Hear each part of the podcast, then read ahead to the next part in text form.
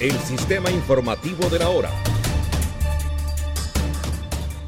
La gobernación del Cauca informó que ya son 920 personas, 248 familias las afectadas por la emergencia que se registró en el municipio de Rosas, en el sur de este departamento. Las veredas más afectadas son Santa Clara, La Soledad, Párraga Viejo, Chontaduro, Altos de las Yerbas y La Laja. Se informó que están incomunicadas las veredas Florida, Loma Bajo, Jigual, Pinzón, Berlín, Retiro, Bellavista, Peña Blanca, Párraga y Pan de Azúcar.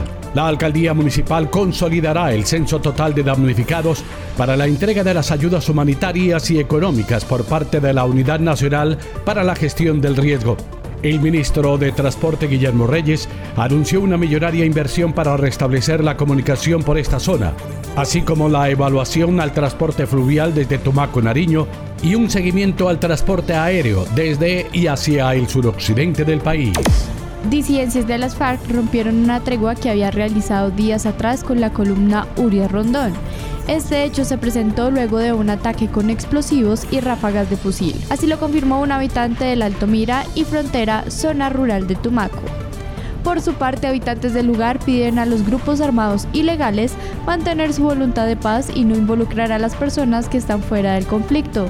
Asimismo, aseguran que el gobierno no ha hecho presencia en el lugar. Por su parte, el funcionario asignado del Alto Comisionado para la Paz, Benildo Estupiñán, mencionó que ya se están realizando las debidas investigaciones del por qué se presentó el ataque.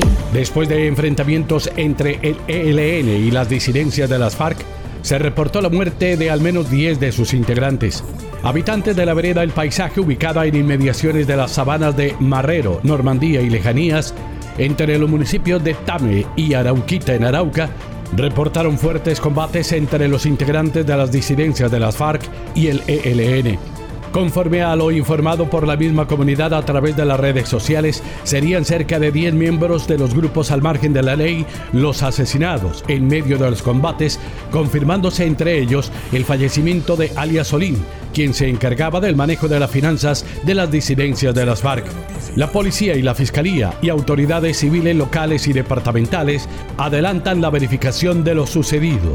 El zaguero central Cristian Zapata, que ha representado a la selección Colombia en varias oportunidades, explicó a la prensa local por qué tomó la decisión de dejar su anterior equipo, San Lorenzo de Argentina, para volver al fútbol colombiano.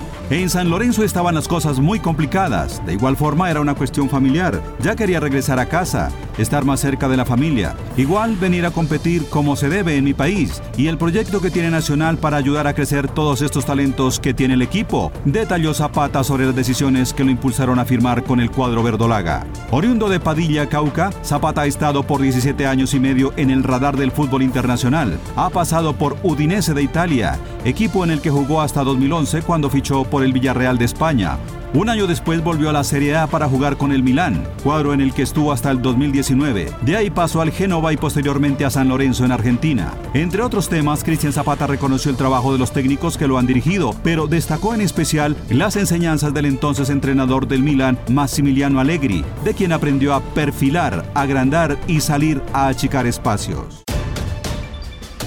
Este fue el sistema informativo de la hora